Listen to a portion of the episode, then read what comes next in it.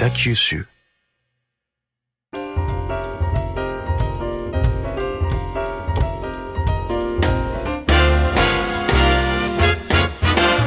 おはようございます西日本新聞社が素敵なゲストと一緒に北九州の歩き方をお話しする番組ファンファン北九州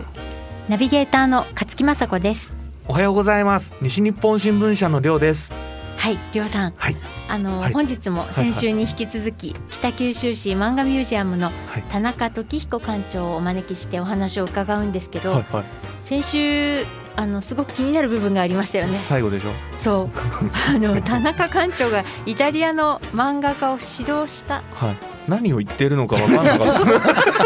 た何を言ってるのかそうでしょ、はいえ えちょっとその辺を今日は解き明かしたいんですねはいはい、それではあの お招きしましょう、はい北九州市漫画ミュージアム館長田中時彦さんですよろしくお願いしますよろしくお願いしますよろくお願いします。館長今の 今の疑問に答えていただきたいんですそうでけすどよ館長館長なんでイタリア人の漫画家に指導されたんですあかの別に私あのイタリア語ができるわけじゃな くて、わけじゃないたまたまあの私あの漫画家という側面もあってですね。えであ漫の画家なんですかあ館長の27歳の時に、はいえー週刊少年マガジン増刊号というはいマはガジもンのマガジンでいもう王道じゃないですか少年あののプロデビューをししてたんです。失礼しました いやいや先生プロの漫画家そうです。で、あのまああの最近でもですね、はいちょっといろんな新聞とかに、えー、4コマ漫画とか連はい載させてもらったりとかしております。はあいー。えそうなんですかそうそうなんです実はいやいやででもあの勝木さんが少し前僕に渡したあの本はひょっとしてこれ館長なんですかよくわかったねひ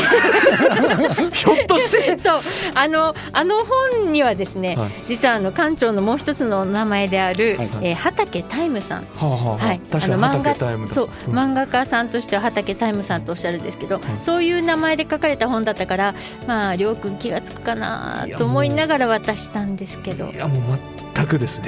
あのお渡しした本は、えー北九州路地裏散歩っていう本なんですよね、館長はいそうですであのまあ、ちょっと漫画の流れの中でイラストを描く仕事があってですねはいで某新聞社の中ではいちょっと、まあ、北九州の風景を描いてくれないかということで書き出したんですけれども、はいまあ、それがずっと続いててええもう実は僕40年ぐらいこの路地裏の風景を描いてるんですそうなんですね、はい、ではい今こう振り返ってみると、はい同じ風景がもうないんですよね、あえ2年前にあのイノベーションギャラリーで僕のその路地裏展示会をしていただいた時に、今の僕が描いたイラストと、はい今の風景をずっと並べて展示してたことがあっーてあでーその中でもほんもう90%以上当時僕が描いた風景が全然なくなってきてるあーということを僕自身も新たに発見うんなるほどですね、そうですねこの北九州路地裏散歩っていうのは畑さんご自身が北九州のあちこちの昭和の街並みをイラストで、うんはいはいあの紹介されてる本なんですよね。はい、いや館長めっちゃ絵うまいですよねなんかまるでプロみたいですね。館長めっちゃ絵うまいんですよ俺びっくりですあよの畑タイムさん うまいのよ。うまいですよ うまいねのよ。うんそうなのよ。でもそうやってあの漫画家としてもあの活躍をされている館長なんですけれども、なんかこの前ちょっとお話ししてたら、日本のその教育教育における漫画の位置というかですね、ちょっと硬い話になりちょっと難しくなりましたねそうちょっと一気にちょっと両くついてこれないかもしれないんだけ ど。だいぶ難しそういね今ちょっとね館長が今ねあの憂いていることが終わりなあんでらすらら そんな話をしました。いやちょやっっとぱりなんか前回のお話の時もちらっと出ましたけど、はいやっぱ、ま、漫画読むとバカになるみたいないまだにやっぱりそういうふうにね思ってらっしゃる親御さんとか先生がいたり、そうですね。うんあの実はあの漫画の中でこれが学習漫画だというジャンルが最近えはいあ取り上げられててそそんなジャンルがあるんですね逆に言えば漫画を見ましょうとはいで特に歴史本とかは、はいあのビジュアルがしっかり描けてるので、はいはい漫画家さんってそのもうその一つの場面を描くのに、はい畳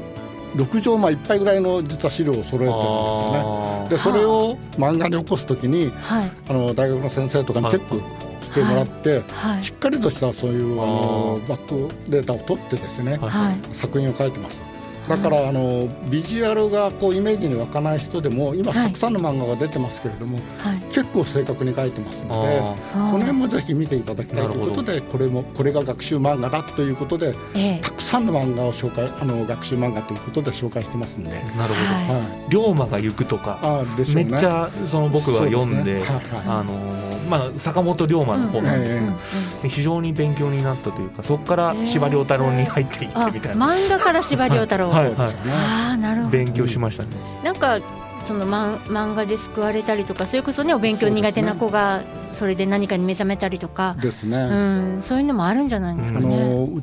あの当館で漫画ミュージアムでですね、はいあの漫画体験とかですね漫画スクールといってはいあの漫画を描く時間を作ってるんですよあでー無料でやってるんですけれどもはい最初うちの子ねもう30分もしたら集中できないからダメよダメよって言ってる子がはい。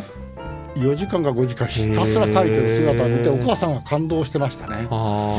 ーでもうなんかこうあこの子この子はもう逆に言えば才能があるんじゃないかと思うくらいになって。あでなんかこうそのお隣にちょっと年配のはい子子連れのお母さんが来た時にその子が漫画の描き方を指導するんですよ。ーあここはこうやってあー描くんよとかーねなるほどなるほど、なんかね、はいすごくいい場面を実は見させていただいてますね。面白いですねね一つ書き上げてど,、はいどっかにあのコンテストかなんか出したらしくてあはいらでなんか賞を取ったらしいんおですすよごいですね、へえ。でそれを見て子供さんが来るかなとお父さんが吹っ飛んできてですね、はうい。んうわありがとうありがとうって言うんであーもう将来どうなるんかなとこと思ってたらしいんですけれども、えーえーなんかそういうことをなんかこう子供がこうなんかねやってくれて、なんか逆に感動しましたとか言ってくれましたね。あそうなんですね。いやーそこからなんかまたね漫画家が誕生するいと。やーもううあのうちとしてはそれを狙ってるんですよね。ぜひ北九州からたくさんの漫画家を出してほしい出したいなと思いますから。本当ですね。今度うちの子も連れてきますあぜひぜひあのま来あてく集ださ中い。力がね集中力が持つといいね。ちょっと長女がないんで ですね連れてきますなんか最初総合漫画ミュージアムあそうですっねておっしゃってて、はいあの総合って何なんだろうと僕思ってたんですよ、あーはい非常によくわかりました、はいあのそうい何でうも面しまもす含めて そうです ねそのなんかいいですねすごそくうですねうはん本当ですね。いやでまあ今後もしまた新たなことに取り組みたいと思われるのであればなんかありますかその漫画ミュージアムとして。あ漫画ミュージアムとして。うん実はあの北九州のいろんなシーンを、まあ、いろんな作家さんが書いてるし、はい。それをねあの実は聖地巡礼じゃないんですけれども、うんあの北九州のねなんかこう、は漫画シーンになったところをこう練り歩くようなああーそういったことをちょっとやりたいなと思ってますね。あーロあケ地巡りみたいな。あー面白いですあーそれね一いいで回すね昔やったことがあるんですよ。はいまあ。すっごい人が集まってくれて、はだからこうやっぱりいろんなところで野地であったり旗であったり若松であったりええええそれをしたいなと思いますね。ああそれは素敵ですね。うんえはい。まあ別の意味の路地裏散歩というか。そうそうそう本当ですねはいはい。館長また書いて、ええであの一冊だけねあのそこら辺の本を作ってるんですよ、ミニマップお豆本みたいな、ははいいではい。それを作ってそれを見ながら見ながら歩く回回歩くということをやってるので、はいまあ、いろんな地域でそれをやりたいなと思いますね。面白いですね、えーいやもうぜひあのそういう企画が出来上がった暁にはあの西日本新聞でも告知させていただきます のぜでひ喜よんろしくお願いしますではいさせていただきます、えーよろしくお願いいたします。よろしくはお願いいし、あの先週と今週と2週にわたって北九州市漫画ミュージアムの田中時彦館長さん、えー、またの名を畑タイムさんに、ははいい、